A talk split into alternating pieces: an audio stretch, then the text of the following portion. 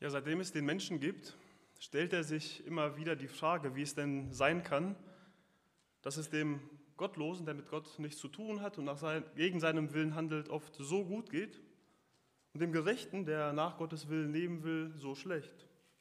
Und gerade in dem Psalm, den Sprüchen, dem Prediger und auch in Hiob sehen wir diese Frage immer wieder. Wie kann es sein, dass der eine so viel Böses tut und dafür scheinbar belohnt wird scheinbar im Recht ist und es ihm so gut geht? Und wie kann es sein, dass derjenige oft bedrängt und benachteiligt wird, ja, der für Gott und nach seinem Willen leben will? Und wie kann es sein, dass Gott nicht für Gerechtigkeit sorgt, sodass es umgekehrt ist und es dem Gerechten besser gehen würde als dem Gottlosen? Unserem menschlichen Sinn nach Gerechtigkeit machen diese Beobachtungen doch ziemlich zu schaffen. Und sie führen im schlimmsten Fall sogar zu Zweifeln an Gottes Existenz, ja oder wenigstens an seiner Gerechtigkeit. Ja, diese Gedanken, sie lassen außer Acht, wie genau Gott seine Gerechtigkeit umsetzt. Und sie nehmen an, Gott vollständig erklären zu können, aber grundsätzlich sind diese Fragen doch berechtigt und sie sind verständlich. Ja, sie sind sehr naheliegend, wenn wir unser Leben und unser Umfeld beobachten und es für uns einfach ungerecht erscheint, dass die Taten der Menschen nicht unmittelbar belohnt oder bestraft werden. Und ähnliche Gedanken und Probleme werden in der Bibel häufiger angesprochen, unter anderem auch beim jüdischen Propheten Habakuk.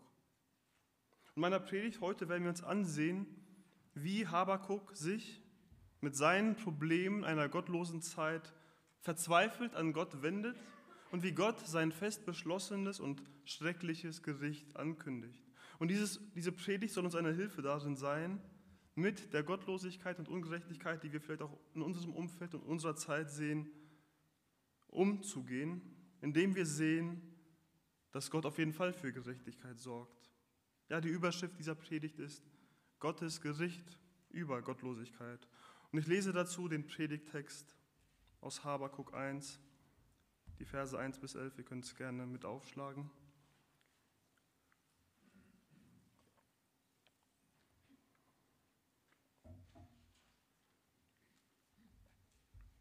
Habakuk 1, Abvers 1.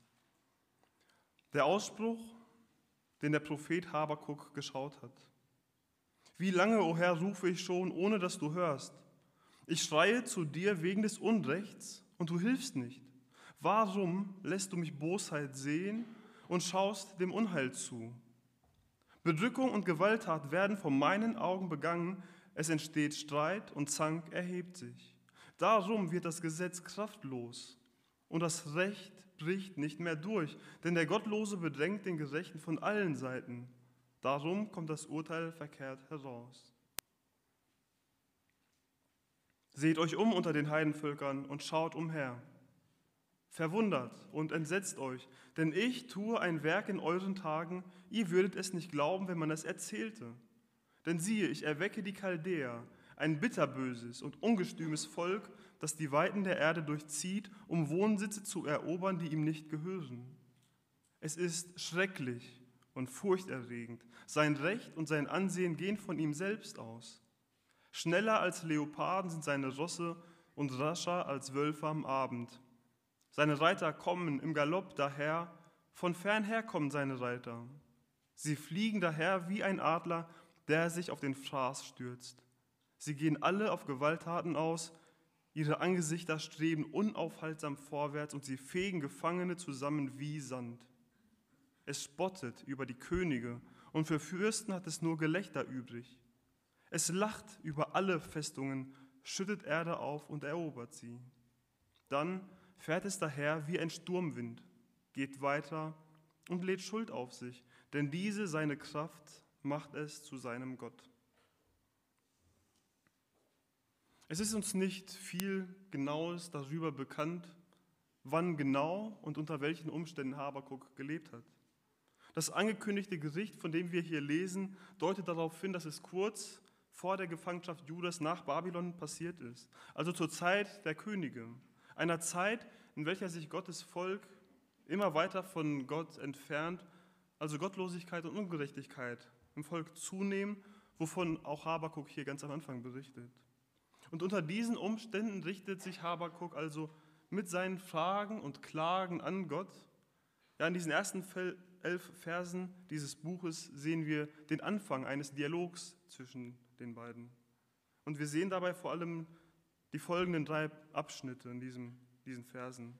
Im ersten Punkt, in den Versen 1 bis 4, geht es um die Frage, wo ist Gottes Gerechtigkeit?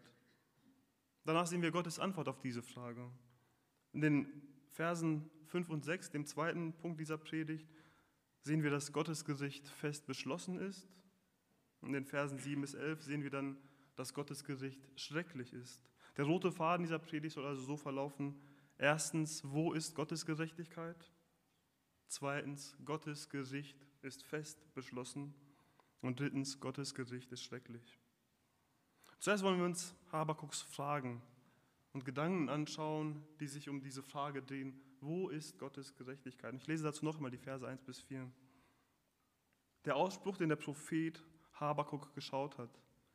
Wie lange, o oh Herr, rufe ich schon, ohne dass du es hörst? Ich schreie zu dir wegen des Unrechts und du hilfst nicht. Warum lässt du mich Bosheit sehen und schaust dem Unheil zu? Bedrückung und Gewalttat werden vor meinen Augen begangen. Es entsteht Streit und Zank erhebt sich. Darum wird das Gesetz kraftlos und das Recht bringt nicht mehr durch. Denn der Gottlose bedrängt den Gerechten von allen Seiten. Darum kommt das Urteil verkehrt heraus. Wir sehen, wie Habakuk mit seinen Umständen zu kämpfen hat. In Vers 2 beschreibt er, wie lange er sich damit schon an Gott wendet und Gott darauf einfach nicht reagiert.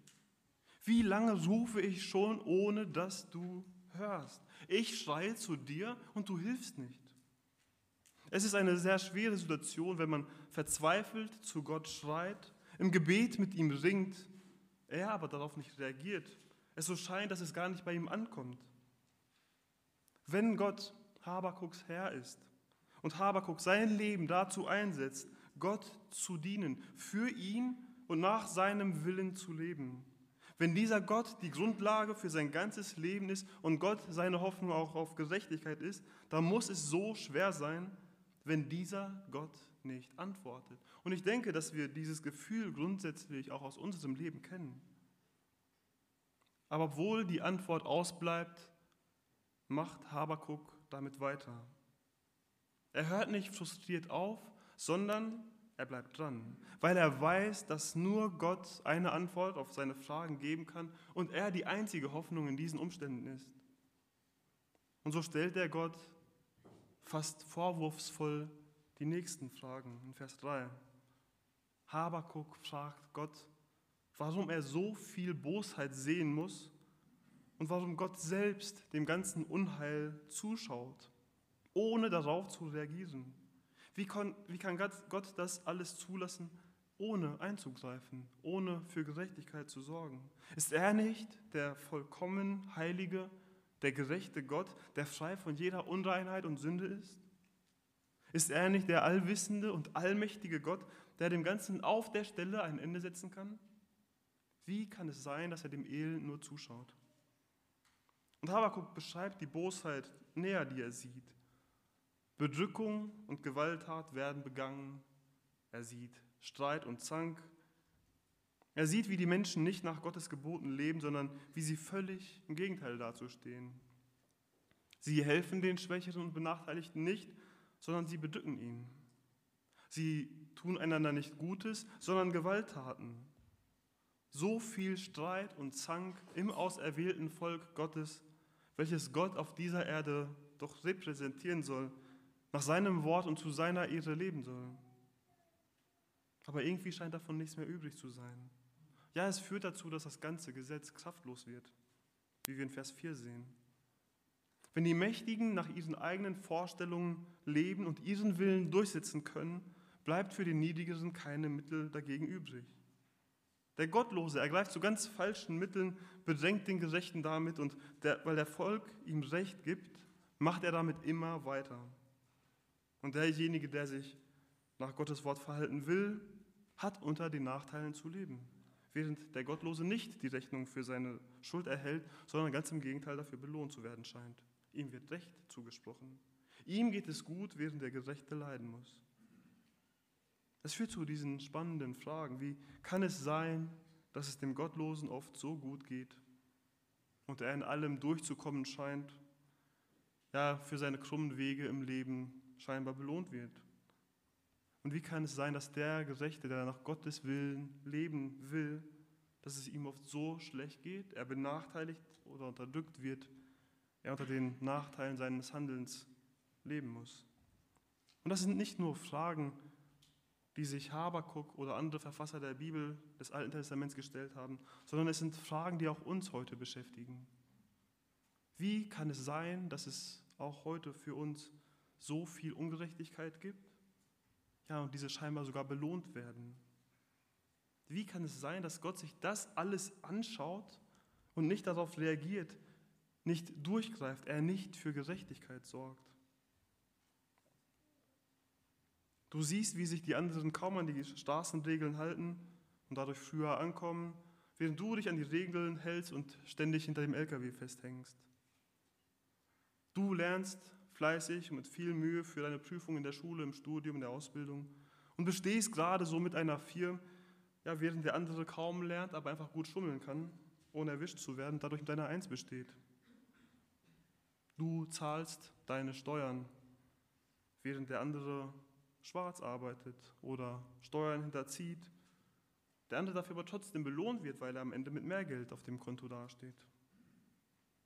Du gibst dir Mühe, die Wahrheit zu reden und aufrichtig zu sein, während sich der andere ständig aalglatt mit seinen Lügen und Halbwahrheiten überall herauswindet. So oft wird das richtige Verhalten bestraft und die Sünde belohnt. Wie kann das sein? Du schaust weiter auf die Probleme unserer ganzen Gesellschaft und siehst weiter so viel Ungerechtigkeit. Du siehst, wie sich der Atheismus durchsetzt, der Gottes Wort und seinen Willen völlig verdreht und pervertiert. Du siehst, wie Gottes Vorstellungen von Ehe, Liebe und Sexualität völlig verdreht und pervertiert werden. Aber die laute Mehrheit setzt sich eben durch und es wird ein neuer Standard gewährt. Gott lässt es gewähren. Du siehst, mit welcher Leichtigkeit ungeborene Babys ohne mit der Wimper zu zucken abgetrieben werden. Und jeder, der sich für das Wohl und Recht dieser Menschen einsetzt, wird als Frauenfeind abgestempelt. Du siehst, wie sich das gottlose und gottesfeindliche Verhalten immer mehr durchsetzt und als das richtige Verhalten betrachtet wird. Du fragst dich, wie Gott das alles zulassen kann, wie er scheinbar tatenlos zuschaut, wie Christen weltweit verfolgt werden. Wie kann das sein? Und in deinen Gedanken gehst du vielleicht noch einen Schritt weiter. Du denkst an all die Kirchen und Namenschristen, die von sich behaupten, für Gott zu leben, aber genau das Gegenteil von dem tun, was Gottes Wort und seinem Willen entspricht. Die katholische wie die evangelische Kirche, die sich der Mehrheit entsprechend immer mehr den gottlosen Vorstellungen unserer Zeit anpassen. Und auf der anderen Seite siehst du gesetzliche Christen, die zwar von Liebe reden, davon aber nichts zeigen. Vielleicht denkst du an andere Christen, denen du früher mal nahe standst, die dir aber einfach so viel Verletzung zugefügt haben, dass du dich einfach nur fragst, wie es sein kann, dass sie sich Christen nennen, aber so leben. Wie kann es sein, dass Gott das sieht und trotzdem nicht eingreift, dass solche Christen sogar gut dastehen? Wir sehen also, dass wir heute so viele, viele Parallelen zu Habakuks Problem haben und können deshalb nachempfinden, wie es ihm damit ging. Uns geht es oft genauso wie ihm. In diesen Parallelen sehen wir auch, dass solche Gedanken und Fragen in gewissem Rahmen völlig legitim sind. Du musst nicht akzeptieren oder sogar gutheißen, dass unsere Gesellschaft und unsere Mitmenschen so sind. Wir dürfen das Böse nicht gut und das Gute böse nennen. Es ist wichtig, dass uns diese Ungerechtigkeiten, diese Ferne von Gott entsetzen. Aber vor allem ist es wichtig, dass wir von Habakuks Vorbild lernen, diese Tatsachen nicht runterzuschlucken, uns damit resigniert abzufinden und oder einfach unseren eigenen Kopf überall durchzusetzen, sondern dass wir unsere Not damit vor Gott bringen, ihn immer wieder rufen und zu ihm schreien, so wie Habakuk es tut, dass wir nicht aufhören zu flehen und im Gebet mit Gott zu ringen und weiter auf seine Antwort warten weiter alle Hoffnung auf ihn zu werfen, in der Zuversicht, dass er immer noch der vollkommene und heilige Gott ist, der am Ende für Gerechtigkeit sorgen wird. Nachdem Habakuk seine Fragen gestellt hat und wir seine Sicht jetzt auch ganz gut nachempfinden können, lesen wir als nächstes, wie Gott ihm darauf antwortet. Im ersten Teil seiner Antwort sehen wir, wie Gott mit der Ankündigung eines Gerichts antwortet. Damit kommen wir zum zweiten Punkt. Gottes Gericht ist fest beschlossen. Wir schauen uns dazu die Verse 5 und 6 an. Seht euch um unter den Heidenvölkern und schaut umher. Verwundert und entsetzt euch, denn ich tue ein Werk in euren Tagen, ihr würdet es nicht glauben, wenn man es erzählte. Denn siehe, ich erwecke die Chaldäer, ein bitterböses und ungestümes Volk, das die Weiten der Erde durchzieht, um Wohnsitze zu erobern, die ihm nicht gehören. Gott antwortet auf all die Fragen, die Habakuk ihm stellt. Nur ist es wohl eine ganz andere Antwort, als er sich vorgestellt hätte. Gott hatte vielleicht den Eindruck, dass Gott das alles nicht wahrnimmt oder einfach ignoriert. Aus dieser Antwort sehen wir, dass das ganz sicher nicht der Fall ist. Vielmehr sehen wir in Vers 5, dass Gottes Anspruch und Maßstab von Gerechtigkeit sehr viel höher sind als bei den Menschen. Denn Gott fordert Habakuk und sein Volk dazu auf, sich unter den Heidenvölkern umzusehen und kündigt ein Gericht an, welches nur Verwunderung und Entsetzen verursacht. Ein Gericht, welches man nicht für wahr halten würde, wenn man davon, hören, wenn man davon hört. Und dieses Vorwort zu Gottes Gericht hat Habakuk sicher aufmerksam werden lassen. Was hat er sich darunter vorzustellen? Was hat Gott vor? Und dann kommt in Vers 6 dieser entsetzliche, dieser unvorstellbare Teil dieses Gerichts. Gott kündigt an, die Chaldäer für sein Gericht zu erwecken. Und schon dieser erste Teil der Beschreibung dieses Volkes hat es in sich. Sie sind bitter, böse und ungestüm. Sie durchziehen die Erde, um Länder zu erobern. Um die völlige Schwere dieses Gerichts zu verstehen, müssen wir uns dazu aber einmal in die Lage Habakuks und seines Volkes versetzen. Israel war das von Gott auserwählte Volk. Und sie hatten deshalb eine so große Sonderstellung unter allen Völkern. Und sie waren sich dieser Stellung sehr bewusst. Denn immerhin gab es viele Gesetze, die sie davon abhalten sollten, sich mit anderen Völkern zu vermischen. In ihrer ganzen Geschichte durften sie immer wieder miterleben, wie sie von diesem einzig wahren Gott geführt wurden und wie sie mit ihm unschlagbar waren. Ja, sicher war das Volk zu Habakuks Zeit weit von Gott entfernt sie nicht mehr so gut kannten, nicht mehr in seinem Willen lebten, aber dieses Selbstverständnis ihrer außergewöhnlichen Stellung ist trotzdem geblieben. Und jetzt kündigt Gott tatsächlich an, sein auserwähltes heiliges Volk durch ein so gottloses und furchtbares Volk zu richten und vernichtend zu schlagen? Wie passt das mit Habakuks Vorstellung zusammen, die er von Gott und seiner Sicht zum auserwählten Volk hat? Ja, wie passt es mit unserer Vorstellung zusammen, dass Gott sich ein so bitterböses Volk als Werkzeug aussucht, um sein eigenes Volk damit zu strafen. Wie würde es uns damit gehen, wenn Gott die Gemeinde auf so eine Art behandeln würde? Wenn wir diese Antwort hier also so lesen, haben wir nicht den Eindruck, als wäre das die Antwort, die Habakuk erwartet hat. Vielleicht hatte er auf eine Erweckung gehofft, eine geistliche Umkehr des Volkes. Vielleicht hat er darauf gehofft, dass Gott die Ungerechtigkeit straft und Gerechtigkeit belohnt, sodass das Volk selbst erkennt und schon allein aus Eigennutz das richtige Verhalten wählt. Stattdessen gibt Gott aber so eine Antwort, die für Habakuk und sein Volk Verwunderung und Entsetzen verursachen. Es zeigt, dass Gott diesen Plan schon lange hatte, bevor Habakuk um sein Eingreifen gefleht hat. Denn tatsächlich hat Gott das alles schon zu einer Zeit, viel früheren Zeit angekündigt, schon zur Zeit Moses. Schon in 5. Mose 28 und 29 wird beschrieben, wie sich das Volk Israel von Gott abwenden und wie er dieses Gericht über sie bringen würde. Aus diesen Kapiteln kann ich jetzt nur auszugsweise lesen, aber schlagt mit mir einmal 5. Mose 28 auf.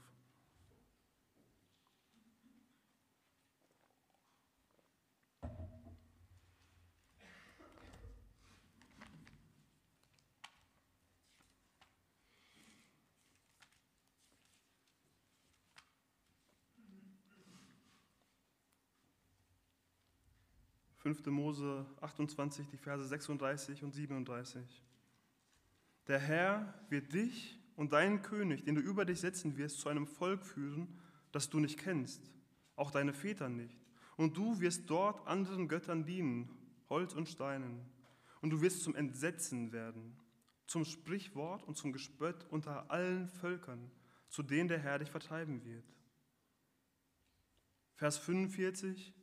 Und all diese Flüche werden über dich kommen und dich verfolgen und einholen, bis du vertilgt sein wirst, weil du der Stimme des Herrn deines Gottes nicht gehorsam gewesen bist, seine Gebote und Satzungen zu befolgen, die er dir geboten hat. Verse 49 und 50. Der Herr wird ein Volk aus der Ferne gegen dich aufbieten, vom Ende der Erde, das wie ein Adler daherfliegt. Ein Volk, dessen Sprache du nicht verstehen kannst. Ein Volk mit hartem Angesicht, das keine Rücksicht kennt gegen den Kreis und mit dem Knaben kein Erbarmen hat. Und Vers 63. Und wie der Herr sich euretwegen zuvor freute, euch Gutes zu tun und euch zu mehren, so wird der Herr sich euretwegen freuen, euch zu verderben und euch zu vertilgen. Und ihr werdet herausgerissen werden aus dem Land, in das, ihr, in das du jetzt ziehst, um es in Besitz zu nehmen. Seht ihr all diese Parallelen? Gottes Antwort auf Habakuks Fragen waren in wesentlichen Zügen schon viele Jahrhunderte vorher bekannt. Gottes Gericht über Israels Ungehorsam war schon lange fest beschlossen. Lange bevor Habakuk seine Frage vor Gott gebracht hat. Dieses Gericht ist also keine spontane Reaktion auf Habakuks Flehen, sondern stand schon lange fest, genau wegen jener Ungerechtigkeit, die Habakuk sieht und die ihm so zu schaffen macht.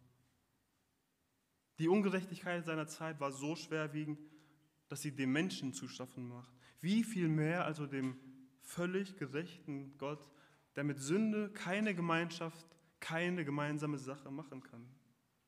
Und auch in dem weiteren Verlauf dieses Gerichts sehen wir, dass das alles keine Zufälle oder undurchdachten, impulsiven Reaktionen waren, sondern auch weiter lief alles genau so, wie Gott es geplant hat. Die Gefangenschaft hat 70 Jahre gedauert, wie vorher angekündigt. Und sie endet damit, dass Gott den Geist des Kyros, den König Persiens, erweckt, Juda wieder zurückkehren zu lassen. Dass Habakuk Gottes Eingreifen erwartet, war also absolut gerechtfertigt. Er konnte nur nicht Gottes Geduld im Umgang mit dem sündigen Menschen begreifen. Gottes Geduld ist auch der Grund, wieso wir heute noch leben. Ja, so wie wir viele Parallelen zwischen Habakuks und unserer Zeit gesehen haben, dürfen wir auch verstehen, dass es Gottes Gericht auch über die Gottlosigkeit unserer Zeit gibt. Ja, Gott hat das entsprechende Gericht schon gesprochen. Das Urteil ist schon gefällt. Sein Urteil für jede Sünde ist die Todesstrafe.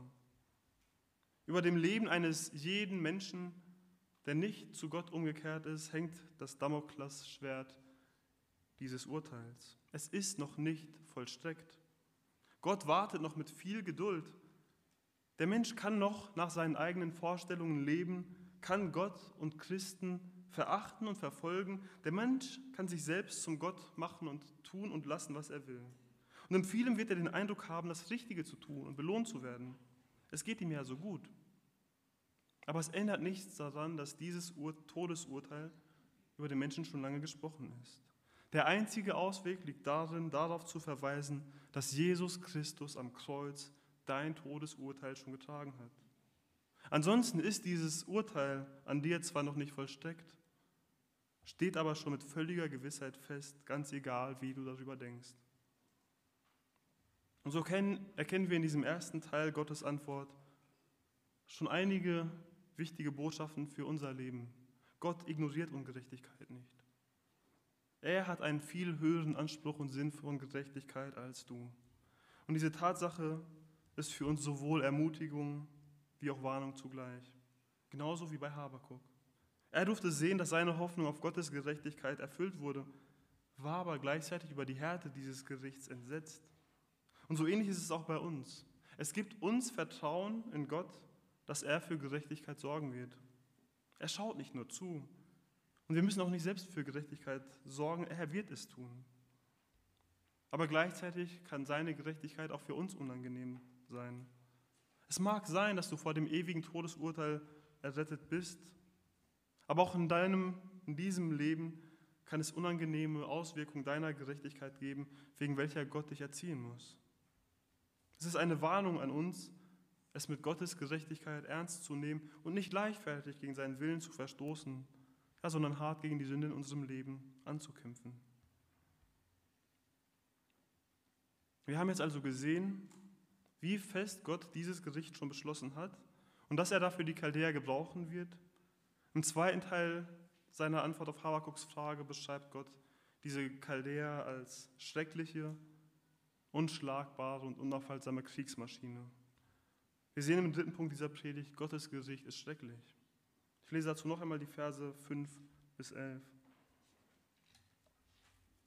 Seht euch um unter den Heidenvölkern und schaut umher. Verwundert und entsetzt euch, denn ich tue ein Werk in euren Tagen. Ihr würdet es nicht glauben, wenn man es erzählte. Denn siehe, ich erwecke die Chaldäer, ein bitterböses und ungestümes Volk, das die Weiten der Erde durchzieht, um Wohnsitze zu erobern, die ihm nicht gehören.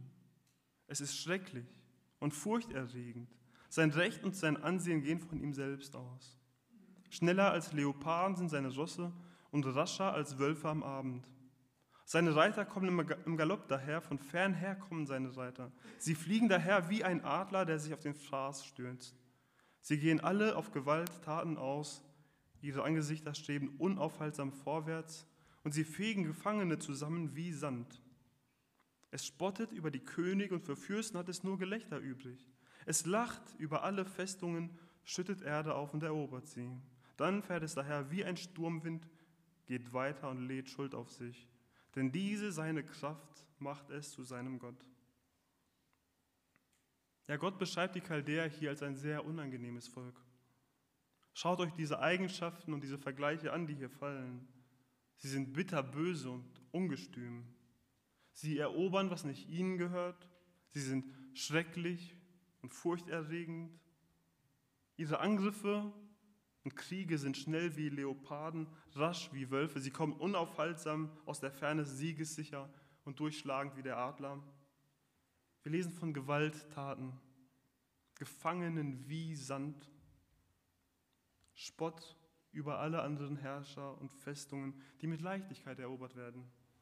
Wie ein Sturmwind, der durch die Landschaften zieht, nicht aufgehalten werden kann. Ihre Kraft ist so groß, dass sie sich dass sie ihre Kraft als ihren eigenen Gott betrachten. Und all diese Beschreibungen, sie sprechen für sich. Sie malen uns vor Augen, was für ein gewaltiges, furchtbares, unbezwingbares Volk die Chaldäer sind. Es zeigt, wie weit weg sie von Gott sind. Es ist ein schreckliches Gesicht, das das Volk Juda hier erwartet. Und da es bei Gott fest beschlossen ist, gibt es nichts mehr, was sie davon noch befreien kann.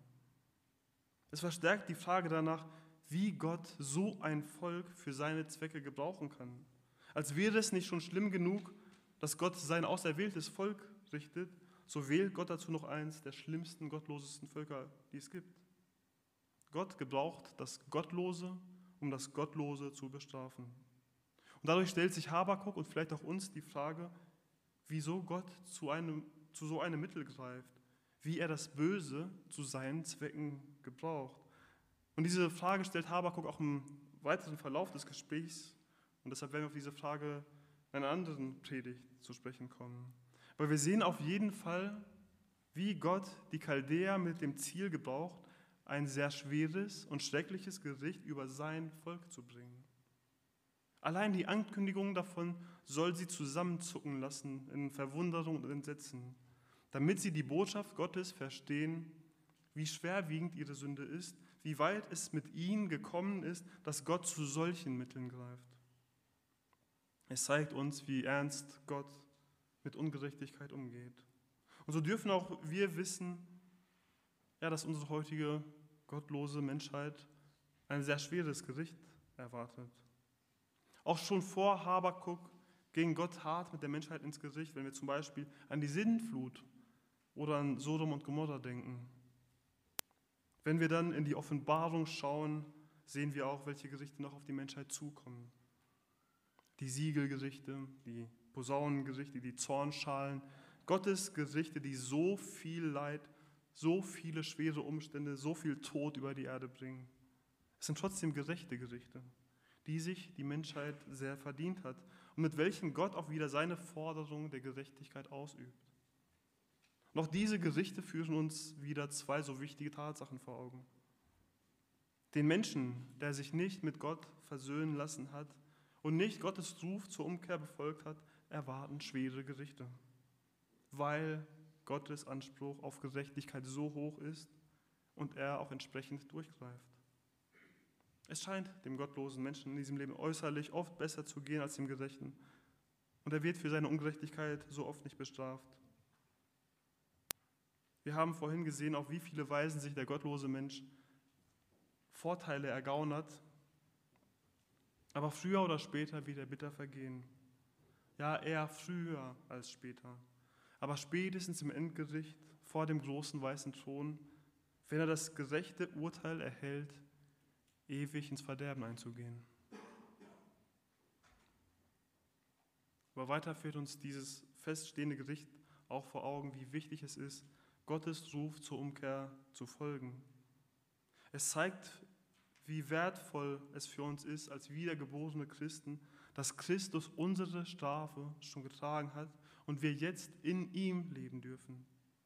Es führt uns in die Dankbarkeit, wenn wir sehen, was die gerechte Strafe über unsere Sünde ist und was wir stattdessen in Christus haben. In seiner Vergebung, in seiner Gnade. Wie er uns diesem Gericht entzogen hat und wie er uns als Gottes Kinder angenommen hat. Führt es uns nicht dazu, ihm allen Dank und alle Ehre zu geben?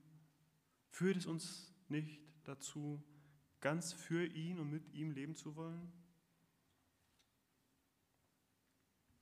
Wir haben uns heute die Frage gestellt, wie es sein kann, dass es dem Gottlosen oft so viel besser geht als dem Gerechten.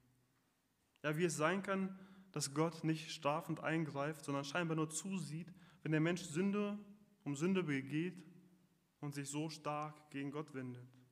Wenn Gott doch gerecht und allmächtig ist, ist es schwer zu begreifen, wieso er nicht zeitnah und konsequent straft. Es ist seine große Gnade und Geduld, die das gerechte Urteil nicht sofort vollstreckt. Sonst gäbe es die Menschheit schon lange nicht mehr. Wir haben aber auch gesehen, dass sein Gerichtsurteil trotzdem fest beschlossen ist und dass es in der Vollstreckung seines Urteils dann keine Gnade mehr geben wird. Es beruhigt uns, weil wir wissen, dass Gott für Gerechtigkeit sorgt, bei all der Ungerechtigkeit, die wir erleben. Ja, es ist aber auch ein schreckliches Urteil, vor allem in der Ewigkeit. Umso wichtiger ist diese Frage an dich. Wurde dein Gerichtsurteil in Jesus Christus schon vollstreckt? Ja, oder wirst du es selber tragen müssen? Folgst du Gottes Ruf zur Umkehr? Oder bestehst du darauf, dass es Gott und diese Gerichte gar nicht gibt? Oder du vor ihm doch wegen deiner guten Werke annehmbar bist? Solange dein Urteil noch nicht vollstreckt ist, gibt es für dich die Möglichkeit, dein Urteil auf das Kreuz zu werfen und zu Gott umzukehren. Wenn das bei dir bereits geschehen ist, hat diese Predigt dir aufgezeigt, wovor du gerettet wurdest. Danke Gott dafür indem du ihm dein Leben umso mehr als dankbares Opfer darbringst und ungeteilt für ihn lebst. Amen.